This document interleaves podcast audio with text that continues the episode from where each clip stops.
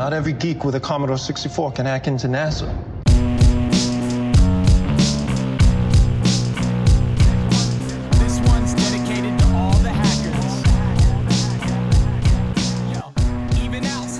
Fala, fala galera, beleza? Quem tá aqui falando com vocês é o Igor Rincon, eu sou o host aqui do podcast Hackers Brasil. Estamos aqui com mais um episódio com um convidado muito especial que a gente já já vai falar com ele. E do meu lado aqui eu tenho o pescador, Rafael. Como é que você tá, Rafael? Fala aí, Igor. Marina e Thiago, já falei aí o spoiler, hein? beleza? Tudo certo? Massa aí gravar mais um, um episódio aí com, com o Thiago, dando spoiler novamente. E, putz, quem escutou os outros aí, muito obrigado pelo feedback. E acho que a gente tá chegando num formato legal agora. Show de bola. Antes de passar pra Marina aqui, eu queria dizer pra vocês e caros ouvintes que eu já rodei exploit sem ler o código, hein? Então fica aí um pouco de. Não façam isso, é um pouco perigoso. E aí, Marina, como é que você tá? Eu tô aqui em mais um episódio desse Hackers Brasil. Devo dizer que o nome tá crescendo cada vez mais no meu coração. Agora eu não odeio, né? Agora eu, eu suporto. É... Gostaria de dizer pra vocês que se você for chegar na cremosa, não chega perguntando se ela quer desistir de tudo enquanto você vende um ziroteio pra conquistar o coração da menina. né? Deixa cada um conquistar seu próprio ziroteio. Boa. Show de bola.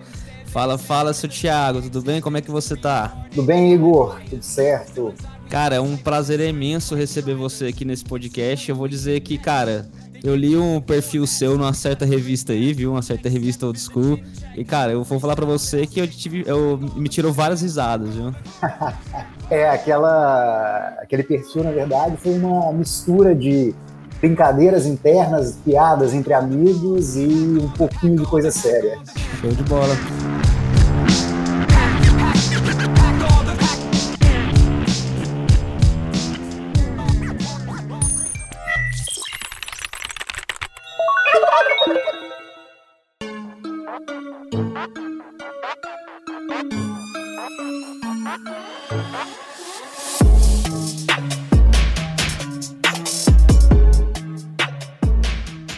Cara, antes de, de a gente começar e avançar aqui para umas partes mais técnicas, eu queria fazer uma pergunta para você, que é uma pergunta que eu quero começar a fazer para todos os convidados aqui, que é o seguinte: Cara, quem era você antes de ter um computador? Cara, é, era um adolescente como qualquer outro, praticava muito esporte. É, aliás, acho que a, competitividade do esporte, mas também ao mesmo tempo a paixão por aquilo, pela, é, é, pela competição e por estar cada vez evoluindo mais, acabou impactando muito na minha vida de computador. Então, tive o meu primeiro computador com 18 para 19 anos. É, eu lembro do Nash falando mais ou menos a mesma idade, então fui é, tardio nisso aí, mas depois tudo aconteceu muito rápido. Eu fico até é, é, envergonhado quando tive acesso ao computador muito cedo, mais que vocês.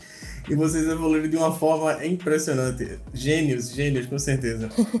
Rapaz, acho que Marininha sem computador era Marininha numa, sentada numa sala com muita folha sulfite escrevendo o próprio RPG, porque não tinha, não podia ter videogame.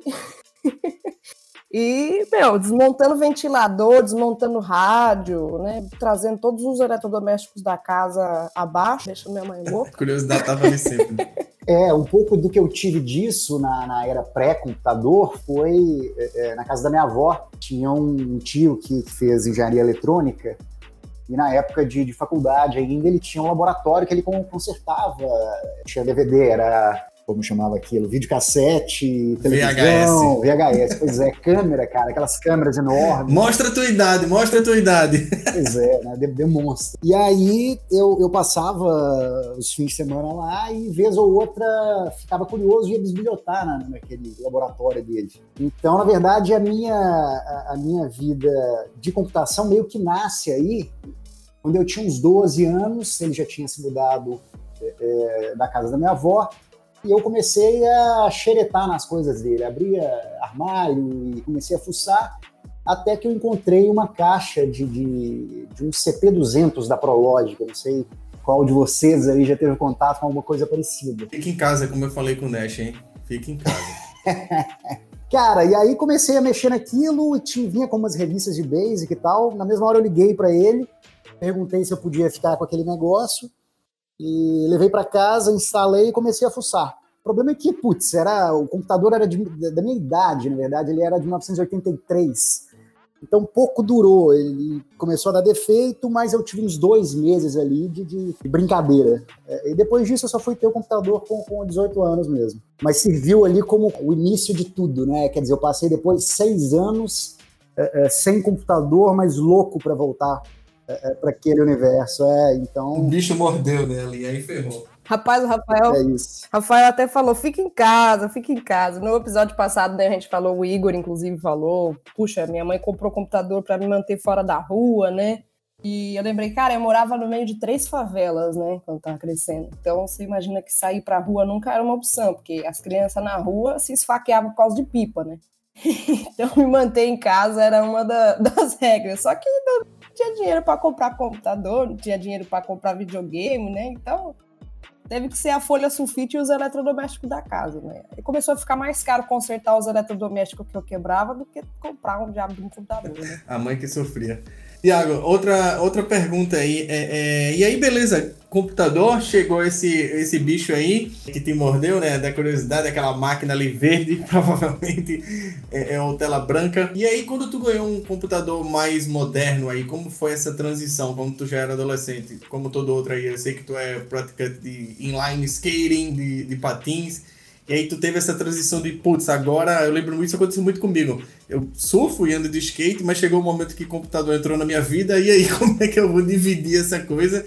E por muitos anos, computação e hacking e tudo estudando ficou sempre em primeiro lugar, assim como aconteceu isso na tua vida? Cara, é, eu diria que foi traumática, é, mas ao mesmo tempo muito boa. Então, é, como eu falei, foi tudo muito rápido, então eu, eu ainda estava deixando de jogar basquete e ainda andando de patins, e que eram as minhas uh, paixões e, enfim, minha vida toda dedicada àquilo. E de repente eu ganho o computador e aquele negócio reaparece. Mas por que foi traumática? Porque eu ganhei Windows 98. Então, aquela telinha verde com aquele monte de código, puta, cadê aquilo, né? Começou bem. Pois é, de repente era multimídia com aquelas telinhas bonitinhas com a, das nuvens do Windows 98 e não era nada do que eu queria, não era nada do que eu sonhava, não era nada do que eu imaginava.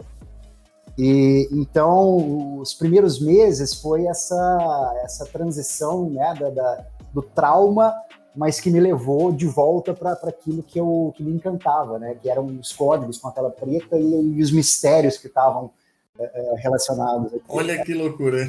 É meio que o contrário de muita gente, né? Eu lembro que o meu, quando eu tinha um, acesso a um computador que era o Unix que o meu pai trouxe, da Volkswagen, eu tipo, putz, esse negócio não presta não. Quando eu vi o Windows 3.1, 3.11, eu, caramba, telas, ver coisas gráficas, isso que me chamou a atenção. Mas é, é isso aí. É, é, a, é a, verdadeira, legítima curiosidade, né? Então eu comecei a procurar o, o que, que era aquilo que eu tinha tido contato antes e como é que eu fazia para reencontrar aquilo e descobri os Unix, descobri o Linux. E, e, mais um trauma veio na sequência, porque na época tinha um conceito no hardware, né? tinha um WinModem, né? Não sei se vocês lembram disso. É, todo mundo passou por isso aí. Para configurar era uma complicação. Pois é. Então o, o modem ele não, não era compatível com Linux. Então eu conseguia instalar o Linux no meu computador, mas eu não conseguia acessar a internet. Então quando finalmente eu consegui resolver o meu problema. Eu lembro que essa parte do dual boot aí foi meio que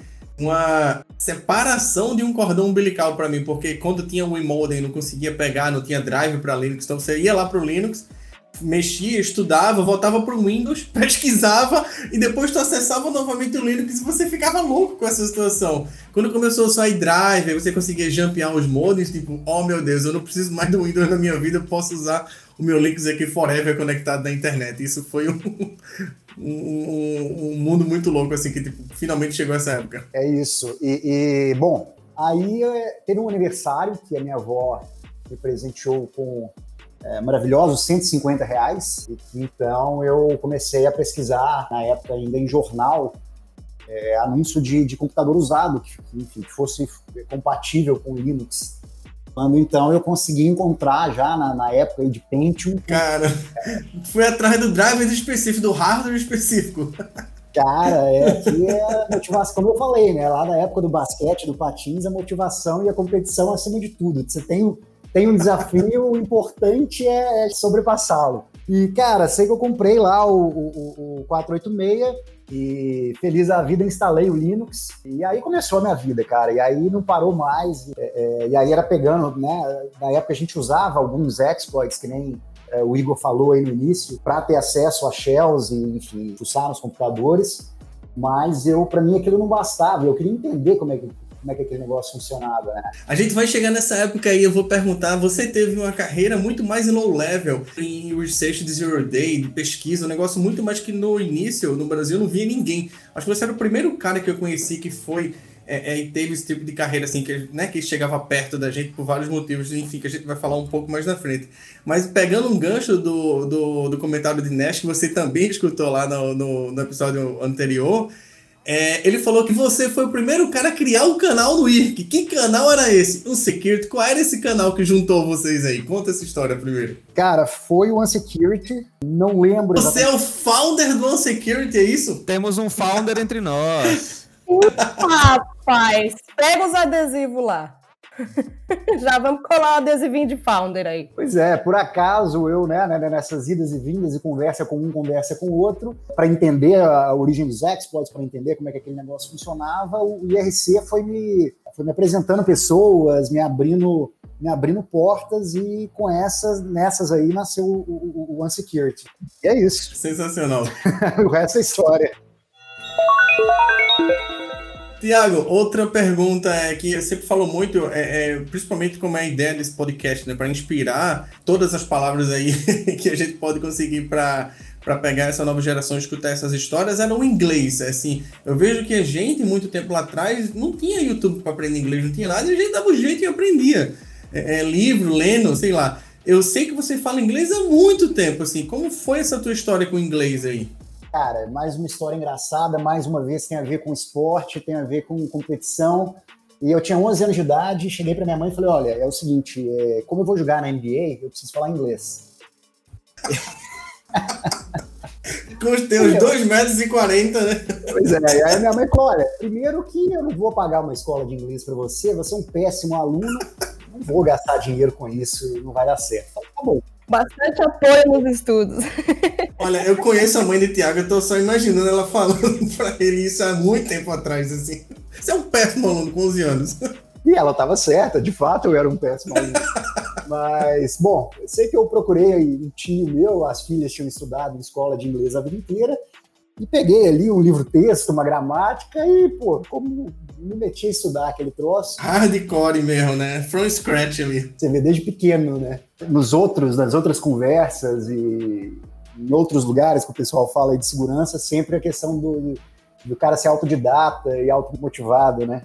Bom, sei que aí eu aprendi o básico e sempre gostei muito de inglês. Cara, fez total diferença na época que eu comecei a mexer com computador, os textos todos ainda de pouquíssimo acesso eu gostava de coisa muito técnica mesmo, então é, é, é ou era conversa com alguém no IRC, mas aquela conversa nos grupinhos, elas sempre acabam limitadas para o que aquele grupo conhece, né, para a informação que aquele grupo detém. Mas se você quer ir além, cara, pô, você né, ficava meio preso. Não é como hoje que você tem YouTube que o cara liga e aprende Exato. o que ele quiser, né? Massa, massa essa história, Tiago. E aí, velho?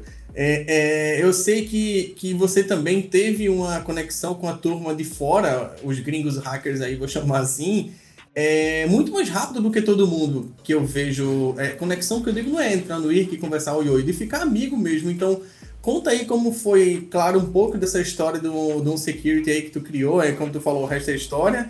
É, é, mas como que tu desconectou, entre aspas, conectou novamente e outra rede conseguiu falar e ficar amigo dessa turma fora aí, que aí envolve um negócio mais global. Mas no início, qual foi o primeiro ponto de saída do Brasil? Assim, foi os argentinos, os americanos? Onde tu navegou aí primeiro? Uh, na época, a, a, a Teso estava tava explodindo, né? Muito antigo, isso todo mundo vai conhecer, mas era um grupo... 7350.barra, ponto barra 7350. Era um grupo alemão e que estava aí na, na, despontando com, com os, as vulnerabilidades mais interessantes, escrevendo os exploits mais, digamos, inovativos, inovadores, e, e enfim, era, os caras eram os, os picas da, da, das galáxias mesmo. E eu olhando aqueles caras, falei, pô, quero, quero, quero entender o que, que água é essa que esses caras estão bebendo. E aí, cara, é, fui me aproximando e, e, como sempre, muito cara de pau, né? A verdade é essa. E, o inglês, de novo, ajudou. Eles abriram o IRC na época, que, que, o IRC público. Geralmente, esses caras ficavam em grupos privados, é, de pouco acesso. Na verdade, antes disso, teve na FNET. É, eu comecei a conversar e conhecer algumas pessoas na FNET, mas o que foi o divisor de águas mesmo foi o, o, uh, o segfo.net, o IRCS na época. É, o IRC com SSL, o primeiro, assim, mas quem ficou em mainstream, eu acho. É isso. E aí eles tinham um grupo global lá, pouca gente falava, era um negócio muito, embora fosse aberto, ainda era um negócio muito privativo e tal. E eu, de novo, com muito cara de pau, ia me julgando e me metendo a falar com os caras. E o, o, o Gera, o Gerardo Richard, na época um dos, dos fundadores da Core, é, Core, empresa argentina, para quem, quem não conhece, fez muito. Vou explicar, dá, dá esse contexto aí total. Cara, fizeram história, né? A Core, nos primórdios aí da, da, de quando vulnerabilidades, exploits, etc. e tal, estavam começando a bombar como uma ciência. Os caras, né, na Argentina, em Buenos Aires, quer dizer, um lugar totalmente inesperado, aparece uma pancada de cara muito, muito bom. Outra e... água boa também que tem lá, não sei o que, que acontece ali. Cara, ninguém sabe, ninguém sabe, na verdade. Salve, hermanos! O fato é que eles fizeram essa empresa e dali nasceu, enfim, um dos maiores grupos criadores de, de, de exploits da época, e que me influenciaram muito. E o Gera, na época, é, é, ele estava fazendo alguns desafios, então ele criava algumas vulnerabilidades é, e, e, e, colocava a galera para, que nem tem o Capture the Flag hoje, colocava a galera para tentar quebrar os desafios dele. É, e, cara, e aí eu comecei a fazer alguns desafios desses, inclusive com o Nash, só que eu chegava no cara, mandava lá no, no privado, mandava uma mensagem para ele, começava a conversar com ele, e, e, fui me aproximando e quando eu vi, eu tava amigo dessa galera toda que, pô, foi fundamental. Total. O, nível, o teu nível aí de conhecimento, claro, quando tu vai trocar ideia com essa galera, já era bem mais avançado. Você já tinha aprendido muita coisa, né? Sobre é, é, o, o, clássico básico ali que a gente fala muito de computação, memória. Qual era o teu nível técnico aí que tu foi, claro que foi uma evolução, mas assim, quando a galera começou a, putz, legal, esse cara tá aprendendo, esse cara sabe, essa introdução aí de ser cara de pau é importante, né? De ir lá e botar aquela tapa e falar, mas também tem que ter conteúdo, não só adianta chegar, oi, tudo bom, eu sou o Thiago. Então, como é que era esse teu nível aí? Cara, é juntar a sorte com estar no lugar certo com as pessoas certas, né?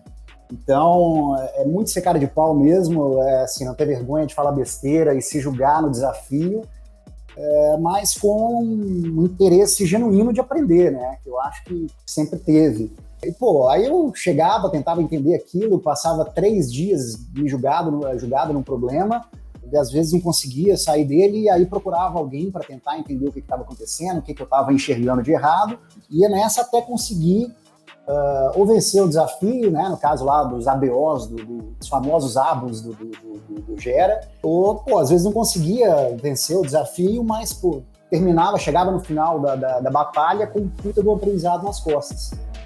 Então, você faz isso várias vezes, vai conversando com as pessoas e as coisas vão acontecendo naturalmente. Massa pra caramba.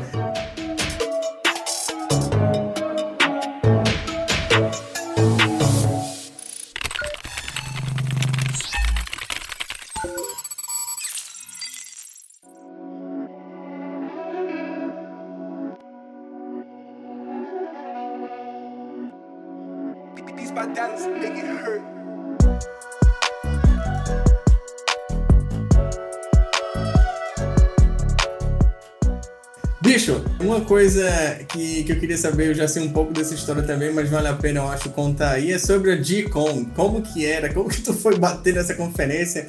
É, é, explica aí um pouco sobre a G-Con. Cara, nessa época lá do, do, do SEGFOL, quando eu conheci o Gera e, e, e, alguns argentinos, aí o Gera fez um, um negócio muito legal. E é um pouco parecido com, com a iniciativa que o, que, o, que o Nash teve, de agregar gente, de, de trazer mais gente para o canal, e ao invés de tornar um negócio muito fechado, é, muito privativo, abrir para quanto mais gente interessada, melhor, né? Melhor para a comunidade, melhor para ganha todo mundo.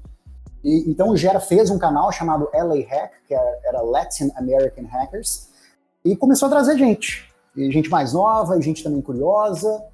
E quando a gente viu aquilo ali, tinha virado uma comunidade de, de, de gente da América Latina. Então tinha o pessoal da, da Argentina, tinha eu aqui do Brasil e tinha os mexicanos. Cara, e lá eu conheci alguns caras que, na verdade, esses caras me abriram todas as portas da minha carreira, uh, tanto no ponto de vista de aprendizado, mas também depois profissionalmente. Foi um dos casos aí da Dicom. A gente conheceu né, o grupo do, do pessoal lá do México.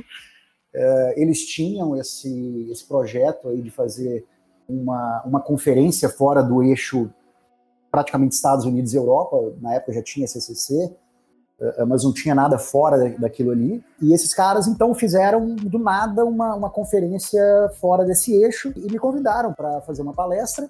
Cara, eu fui fazer a palestra e lá fiquei para trabalhar. Essa é a história mais doida. Ficou lá e ficou, né? Foi viajar para casa para mãe, mãe, vou ali no México fazer uma palestra e quando vê não voltou mais. Vou ali comprar cigarro no México e já volto. Basicamente isso. Muito massa. E aí, Tiago, é, depois dessa, dessa parte aí do México, é, eu queria falar um pouco desse processo aí. Tu já trabalhava, claro, na parte de pesquisa. Dá uma, uma introdução aí, como é que tu fazia o teu processo natural de aprendizado, de pesquisar, de encontrar vulnerabilidades, claro. É, é, não precisa entrar em detalhes do nome de empresa, nada, mas assim, como é que tu focava nisso? Qual era o teu dia a dia? Como é que tu trabalhava dentro desse mercado aí de encontrar vulnerabilidades? Cara, é engraçado, assim, sinceramente, não, não fez diferença praticamente nenhuma de quando eu saí de, de um hobby, de um, de, um apaixonado pelo, pela, pela segurança, e me tornei um profissional, principalmente no, no início da carreira. Então, nessa época, quando eu estava já no México, era muito parecido com o meu dia a dia aqui no Brasil. Então, eu sentava na frente do computador, começava a estudar algum sistema operacional, ou que estava interessado em algum tipo de vulnerabilidade, e começava a auditar é, é, algum código ou, de um sistema operacional, gostava muito de auditar a parte interna dos, dos sistemas operacionais, né, em nível de kernel, e, e, sempre com um foco em mente, que era, ah, vou fazer, desenvolver uma pesquisa com esse propósito, é, ou então, ah, quero fazer uma auditoria, quero encontrar uma vulnerabilidade no, no kernel do Linux, ou, ou, enfim, sempre com um objetivo. E dali dava sequência nessa, nessa dinâmica que eu falei, de bater a cabeça, é, é um negócio muito de exploração, né? Eu fico vendo, é um negócio meio de, de, de bandeirantes, assim, né, cara? Você te joga numa terra totalmente desconhecida, não só você não conhece muito daquele lugar, mas não tem ninguém, você é a primeira pessoa que está desbravando aquilo ali, e você tem que bater no cabeça, mas é, com o objetivo de continuar sempre é, progredindo, avançando, é, acreditando que você vai encontrar alguma coisa no final da jornada. Então acho que é muito essa pegada da, da, de Odisseia mesmo. A pergunta da época era: realmente existiu o exploit remoto para kernel do Linux? Cara. Isso era uma lenda, né? Antes de só para dar um contexto. Todo mundo tinha, claro, a, a, parte de, de Pawnage, era muito mais pro Demons, enfim, tinha a parte de fábrica que não existia praticamente na internet e tinha vários demos vulneráveis, mas chegou um momento que falaram que existia um exploit para a pilha TCP, e era algum momento que tratava ali no kernel, e era um exploit remoto, só mandava um pacote, um shell, sem porta aberta. Isso era, meu Deus, isso existe ou não? É, e, assim, como, como desde lá do, do, do, meio da década de 90, né, que todos os, eh, os demons eram vulneráveis, então o cara encontrar alguma vulnerabilidade com execução remota era super normal, a coisa foi apertando, os desenvolvedores foram ficando mais atentos com, com o nível de segurança e foi ficando tudo muito mais difícil. e até que chegou num momento em, em, que a galera começou a falar disso que disso aí que, que, que Rafael está dizendo. É, é, possível alguém encontrar uma vulnerabilidade, já cair no, no nível mais privilegiado do sistema operacional? E começou um bafafá enorme em cima disso.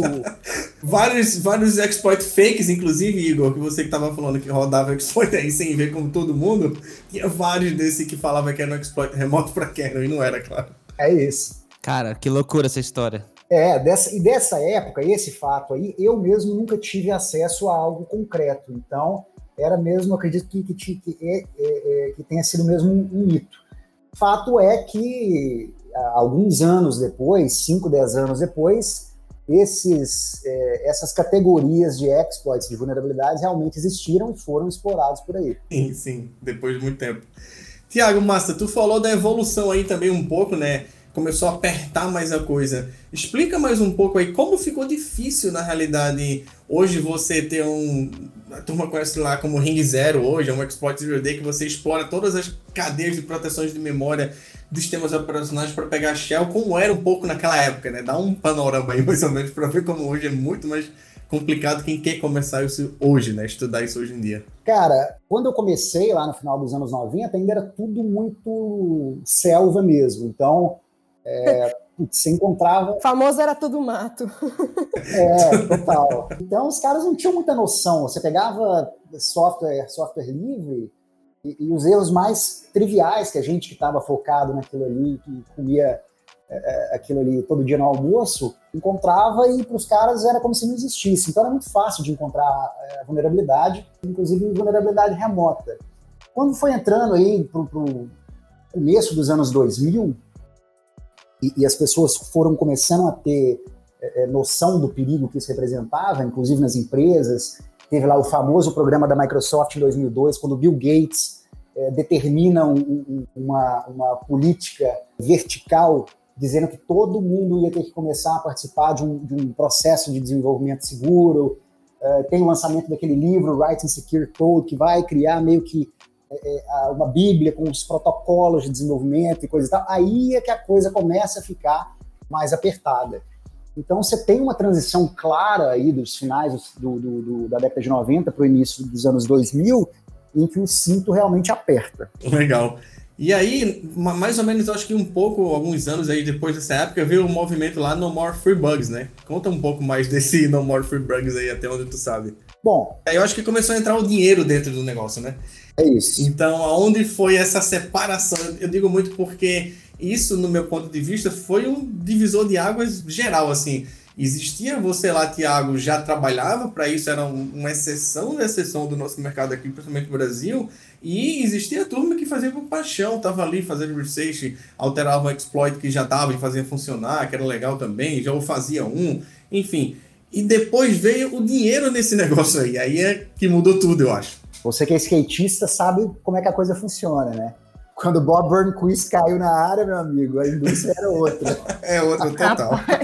Bota o tema aí do jogo do Tony Hawk aí, de, de plano de fundo agora no podcast. Ah, Tony Hawk aí tem HPS 1 e 2, eu joguei um bocado aí.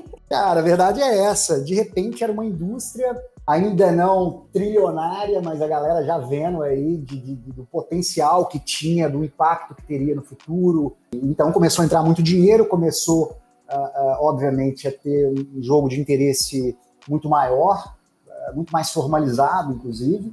E, e, e, os caras que publicavam as vulnerabilidades, o hobby. Na Full Disclosure, né, e tal, qualquer lista dessa já era. Cara, era. Tinha, tinha, eu acho que assim, o que tinha de mais próximo de regulamentação, que era os conceitos uh, eternamente discutidos de Full Disclosure, quer dizer, como é que eu vou publicar essa vulnerabilidade, associar o meu nome àquilo ali, depois colocar várias pessoas em risco, blá, blá, blá, enfim a coisa foi evoluindo dali, mas depois entrou a grana. Uh, e aí, quando entra a grana, mudou tudo, né, cara? Foi, de, assim, foi muito rápido. É, a indústria, o que era em 2000, 2001 para 2002, 2005, então, já era uma coisa completamente diferente, avançada. Tomada, né? Tomada. Já estava todo tomado por esse modelo aí, em 2005, eu falo. É impressionante. É, quando teve injeção de capital e o mercado percebeu que aquilo ali era realmente uma indústria, cara, de um ano, em um ano para dois, a coisa virou completamente.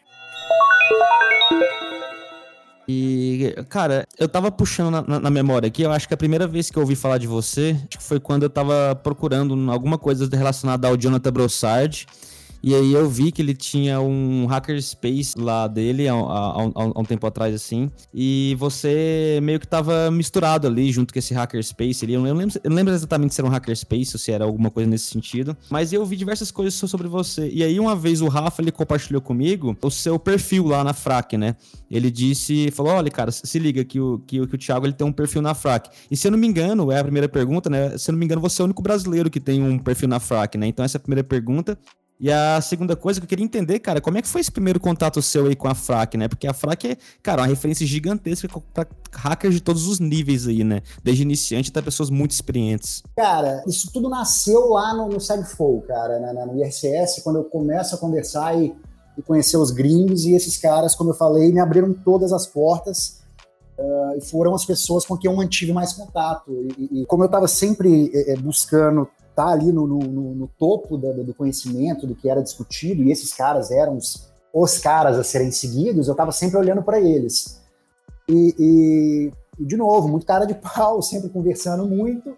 Eu acabei fazendo muita amizade no, no, no passar desses anos todos aí. Cara, tive muita sorte de, de, de de participar desses eventos, de quando o Jonathan me convidou para o comitê da, da, do do Ergo Sum. Caralho, esse, esse, negócio aí era muito louco, esse do Ergo Sum do Jonathan. É, e, e, na verdade, o pessoal da FRAC eu conheci inicialmente lá na, na, na, na né, na, no IRCS, mas eu vinha ter mais contato já é, é, quando, quando eu estava para vir para Recife, né, entre aí dois. Quando eu fui para fui para o México, passei um ano lá e na sequência vim para Recife. É, então foi nessa transição, muito no México, que eu fui conhecendo mais gente. pessoal do, da, na época do, do, grupo Gobbles, enfim, que na época fazia uma, uma bagunça danada, e que me apresentaram depois para os caras da FREC. A FREC, na verdade, passou na mão de muita gente, né? Ela nasce lá na, na, nos anos 80. Tiago, boa. Explica essa coisa de, de como a FREC se mantém até hoje, é, passando na mão e como isso se torna é, é a FREC praticamente assim né, nunca vai morrer. Então, assim, explica essa coisa muito legal da Freck, assim. Cara, é, é cultura mesmo, né? Você vê, são os caras que nasceram naquela cultura de, de, de, de, cyberpunk lá nos anos 80 e que viraram os primeiros rappers, como a gente, né, o conceito que a gente tem hoje. Uh, depois esses caras vão ficando mais velhos, deixando de, de, né, de ser robistas, uh, e aquilo passa para uma próxima geração. Ah, mas essa geração, por algum motivo, está em outros países. A, a, aliás, a FREC originalmente era muito centralizada nos Estados Unidos. Sei que em algum momento lá no, no, no, nos anos 2000, na época do, do IRCS, ah, a FREC cai na mão dos alemães, do pessoal da TESO, e, que ficam com ela durante um bom tempo. Depois a TESO se desfez, cada um foi para um lado, ou para estudar, ou para trabalhar, e a FREC ficou meio perdida. E aí entra a geração dos franceses e é quando o, o, o Julian, com, com, alguns outros aí, ainda em contato com parte do pessoal uh, da Teso, é, é, meio que passam o bastão para os franceses. Essa passagem aí foi exatamente na edição do Circle of the Lost Hackers, foi aí? Foi aí. Foi aí que nasce com o Julian. Eu, na época, já tinha. Né, o Julian participava muito do, do, tanto do Segue Fogo, depois a gente foi ter mais contato um pouco mais, mais adiante. O mais doido é que ninguém sabe por que isso foi em Recife nessa época. Como que isso aconteceu? Um grande pedaço de. Na verdade, não, foi, foi, foi um pouco antes disso. Eu estava é. ainda na transição de vir para Recife. É, eu já tinha bastante contato com o Julian, bastante contato com o Robert Tibob, né? Julian é o Mayhem. E, de novo, né, a coisa meio que se confundindo, trabalho com hobby. Quando eu fui para Tempest, é, é, ainda tinha, isso em 2004, ainda tinha uma escassez muito grande de profissional. E aí, conversando com o Lincoln, e, e Lincoln falou, cara, a gente está precisando de um cara muito foda. E, e aí eu falei, bom, eu, eu né, tenho esse pessoal de fora do país todo que eu conheço, muita gente, muita gente assim, fantástica. O problema é como é que eu vou trazer, como é que a gente vai trazer esses caras para cá, pô? Ai, meu Deus. Isso aí dá outro, outro capítulo. Não vou entrar em muitos detalhes, mas Lincoln, com a mente visionária e disruptiva dele, falou: meu irmão, não quero nem saber que se foda.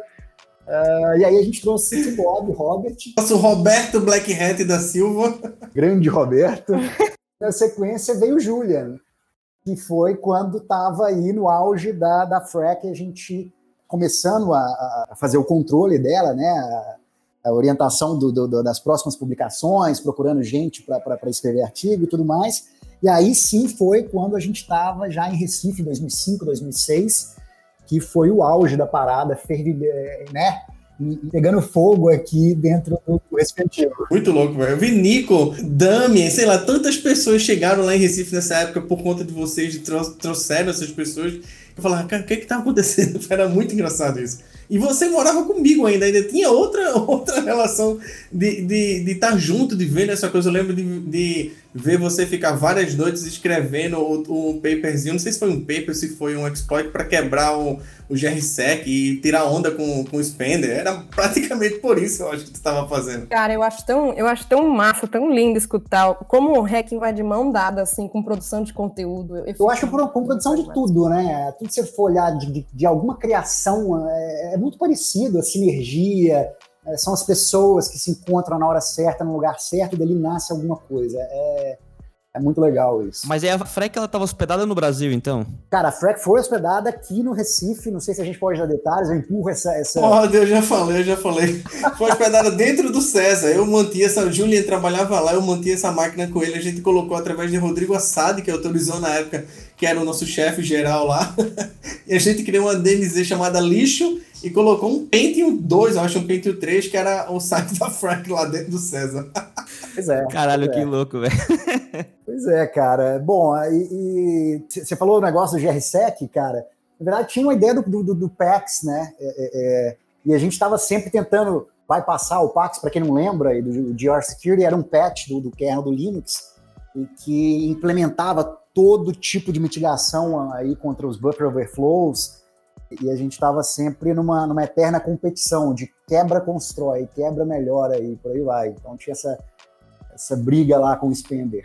E o GRSEC virou uma empresa, né? Hoje, o Spender tá massa aí, o negócio ficou tão fera assim para proteção de kernel, que é a melhor coisa do mundo aí. É isso aí, virou empresário. E como é que foi esse negócio seu aí de escrever o, o perfil da Freck? Como é que funciona isso? Você é convidado? Os caras te convidaram e falou assim: ah, vou escrever aqui e postar. Como é que funcionou isso? Então, é, é, foi na época que eu já estava com bastante contato com o pessoal.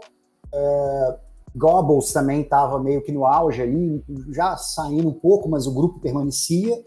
E a gente queria, e a gente estava nessa transição para entrar para a Frac. E a Frac, você tem que, é, você, alguém te convida e você vai lá e escreve alguma coisa. E como a gente já estava nessa, nessa transição, eles queriam pegar alguém diferente, é, quer dizer, não tinha nenhum brasileiro, era, era, era, um, era um, um, eixo muito parecido né, no histórico, muito focado nos Estados Unidos, depois só na, na, na França e na, e na Alemanha, porque o grupinho era aquele, e naquela ideia de, ah, vamos tentar trazer gente diferente, é, ampliar a, a, cultura e tal, e aí eles acharam que era uma boa fazer comigo. E, e, me convidaram, eu sentei, escrevi lá. E é legendário, isso é legendário. E, e no final era, cara, muita brincadeira interna ali, muita piada interna, muita história, né, que, que, que, que tem, que tá nas entrelinhas isso que eu estou contando aqui, e quem participou é, conheceu, e, e, e, tem uma parte que é um pouco mais séria, que é a do, do da implementação para o para o PEX, para uma plataforma que diziam que era impossível e tal, e aí a gente uh, mostrou que, que, que dava para fazer. Muito massa. Eu, eu até pesquisei um pouco, cara, porque eu não tinha um contexto histórico disso aí, né? Então, quando eu tava lendo o perfil assim, eu pesquisei para saber como é que vocês fizeram essa implementação e eu não achei nada, cara. Joguei no Google, pesquisei lá, eu, procurei ver se achava alguma paper, algo nesse sentido. Depois eu quero até ver se eu consigo curtir algum material para dar uma olhada nisso aí, porque, cara, muito louco isso aí. Agora tá aqui guardado no podcast. Isso aí. Na verdade, a gente acabou não dando sequência, nunca foi é, é, implementado mesmo dentro do PEX. Como eu falei, era, era mais pelo desafio mesmo, passado o desafio, bola para frente. Qual, qual é o próximo?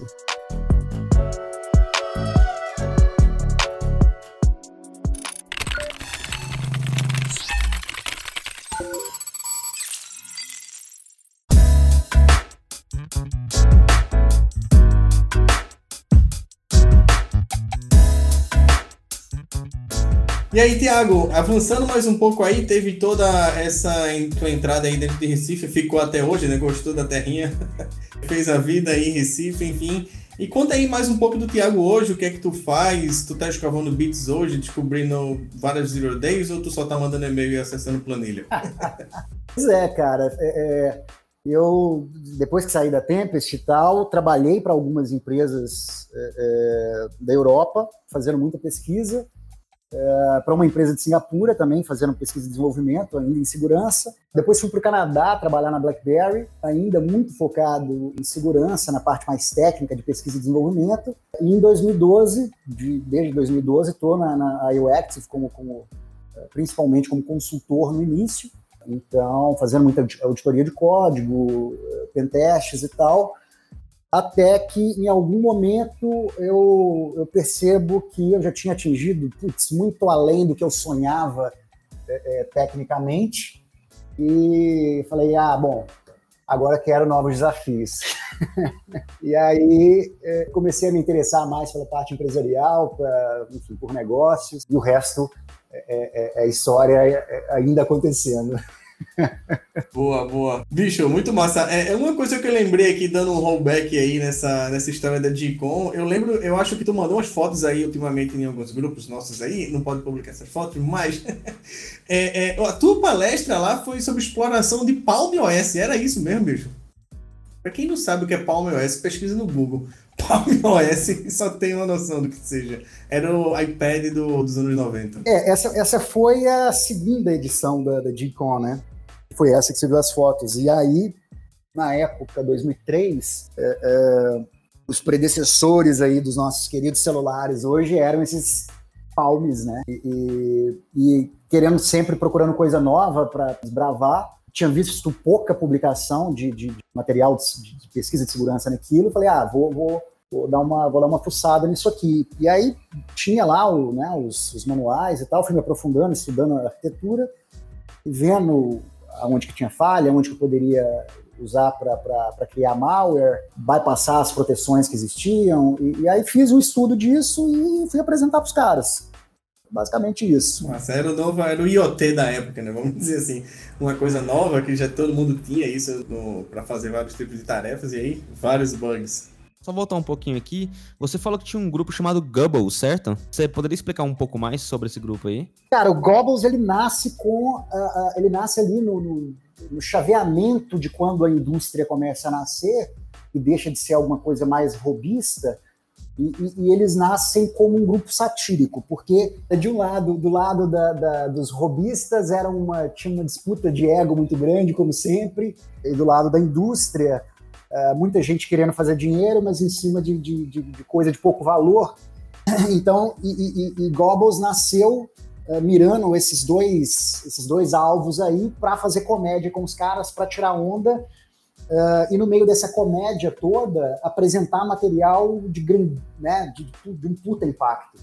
Então, os exploits. exatamente, eu ia falar, conta aí, são os três últimos bugs que a Gobbles descobriu e publicou os exploits, por exemplo. Cara, pra vocês terem ideia, é Apache remoto, OpenSSH. OpenSSH remoto também. Caralho. Quebrou a hegemonia do OpenBSD que tinha na página do OpenBSD como o sistema Unix, Linux mais seguro do mundo há tantos anos, sem nenhum bug remoto. Os caras falaram descobriram dois, eu acho. Pro OpenBSD usando Apache, velho, era foto. Dando sarro, né? Cara, e, e vários outros, assim, mas então a pegada dos caras, eu acho que a genialidade deles, a arte deles era muito essa, assim, de, de tirar a onda de todo mundo, de fazer graça com o mercado que estava nascendo, que se levava tanto a sério, e por outro lado, dos caras que também se levavam muito a sério, ou na academia, ou, ou de, de, de desenvolvimento de software livre, e eles chegaram a, puta, né, julgaram aquela na mesa e falaram, olha, uh, o negócio é o seguinte, não tem essa ordem toda que vocês estão achando, não. O nome vem do. O nome vem do som que o peru faz quando. Exatamente, gobble gobble. Exato. Por isso que eu tava fazendo isso no início, eu não tava ficando louco, não, era isso. pra, quem não sabe, é o som, é, pra quem não sabe, é o som que o, o peru faz em inglês, é gobble.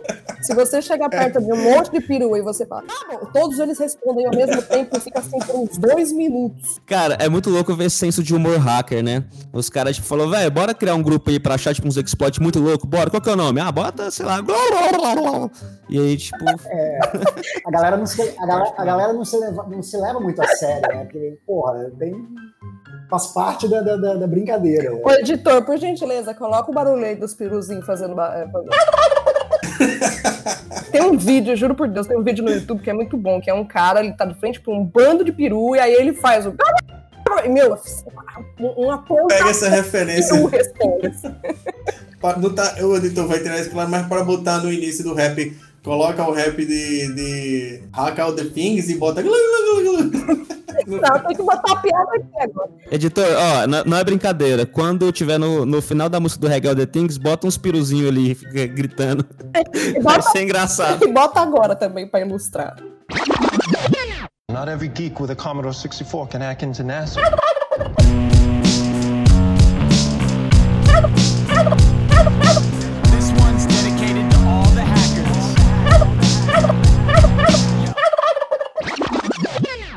Massa, aí, velho, o Gobbles é, é, foi um, um marco, assim, eu acho, né, em relação a publicar bug, enfim, foi, foi bem interessante essa coisa e todo mundo aprendeu, né? Quem pegava e descobria as formas de que, que o Gobbles já tinha algumas proteções de memória, como vocês bypassavam tudo isso. Ah, incrível, eu não entendia porra nenhuma, não consigo entender até hoje, mas é incrível. Cara, é isso, foi um divisor de águas, assim, e eles chegaram na hora certa, né, na, na transição aí de ser um negócio de, de, de uma brincadeira para passar a ser algo muito mais sério, né, que se transformou nessa indústria gigantesca que é, que é hoje. Cara, tem, tem duas coisas aqui. A primeira coisa é que você precisa escrever um livro, cara, sobre a, a, a, história do hacking aí, porque, cara, você deve ter muito conteúdo na sua cabeça aí que não dá para falar em um, em um podcast. Então eu acho que você precisa escrever um livro aí, cara, sei lá que a gente pode pode fazer aí, né, Rafael? Não sei, sei lá, se a gente tem que comprar uma garrafa de tequila, não sei o que, que ele gosta aí, pra comprar, Era... um livro. Ó, se absinto, quiser, se quiser, já oferecer aí os serviços de editoração e produção de conteúdo, se tiver com preguiça de escrever, tá, tá bom aí. Tem que deixar no podcast que não pode botar nas entrelinhas, não, né, algumas conversas. Olha, eu vou te falar, eu, eu, eu tenho algumas histórias, mas eu como eu conheci muita gente nesse, nesse caminho todo aí, acho que se juntar todo mundo e, e com, esse, com esse propósito ia sair, ia sair muita história boa. Viu? Porra, com certeza. Tiago, cara, a gente tá chegando ao fim. É, hoje já vai ser um pouco mais rápido, a gente tem alguns compromissos aí todos, então vamos encerrar por aqui, bicho. Muito obrigado de verdade aí por deixar esse depoimento, esse papo aí principalmente para deixar aí para todo mundo escutar, nova geração, velha geração. Eu acho que o podcast está se tor tornando um formato massa e você faz parte de uma história assim que, que no Brasil não teve, né? Um cara que se conectou muito bem com dois mundos. É, é, saiu assim, foi saiu do Brasil e foi fazer uma carreira fora, e principalmente uma carreira de Dev, né? Essa coisa que não existia praticamente pra gente assim.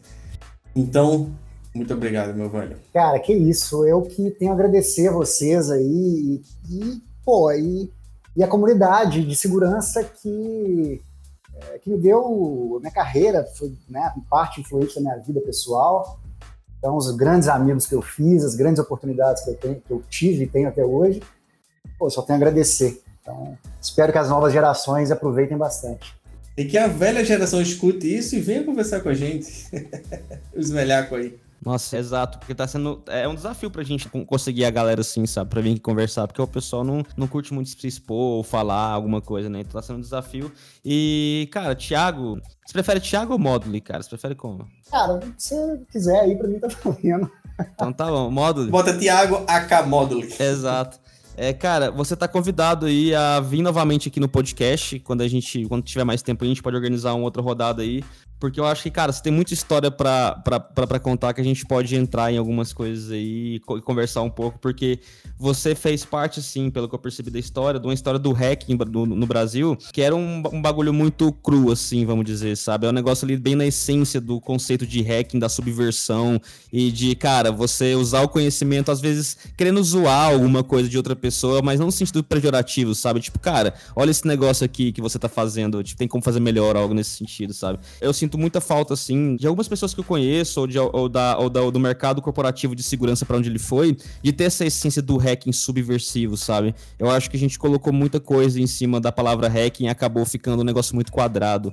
E aí não teve mais espaço pra gente ser ou existir dentro da essência do hacking, sabe? Então eu acho que tem, tem muita coisa que você pode trazer pra gente de conhecimento da época, assim, porque a garotada de hoje em dia não sabe o que é, às vezes, esse sentimento de hacking que existia lá atrás, porque as coisas estão muito mais quadradas, muito mais formais e muito mais aqui tem um caminho para você seguir, sabe? Então você tá convidado a vir aí, cara, em outro episódio falar um pouco mais pra gente sobre como é que era esse sentimento de subversão dos tempos antigos. Também esse, esse fim de semana a gente vai ter o, Hacker Contra, a gente vai falar sobre eventos, vai ter o Mercedes, o Klebir, o Anquises, Vamos juntar a galera para trocar a história de eventos, quais foram os primeiros eventos que a gente foi, como que são as experiências. Então, quem quiser bater um papo e jogar jogar as histórias pro vento, né? Trocar figurinha, sinta-se à vontade. A live vai ser esse sábado. Todo mundo ficando velho, até os jovens. pois é, agora os jovens estão se reunindo em live para fazer papo de bar. Na pandemia.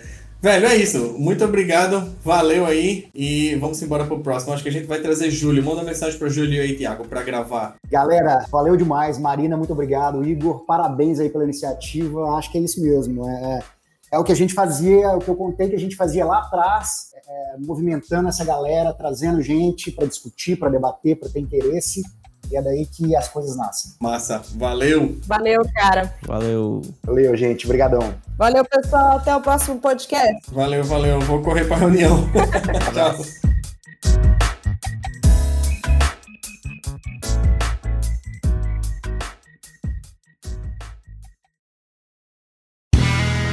Este podcast foi editado por Play Áudios.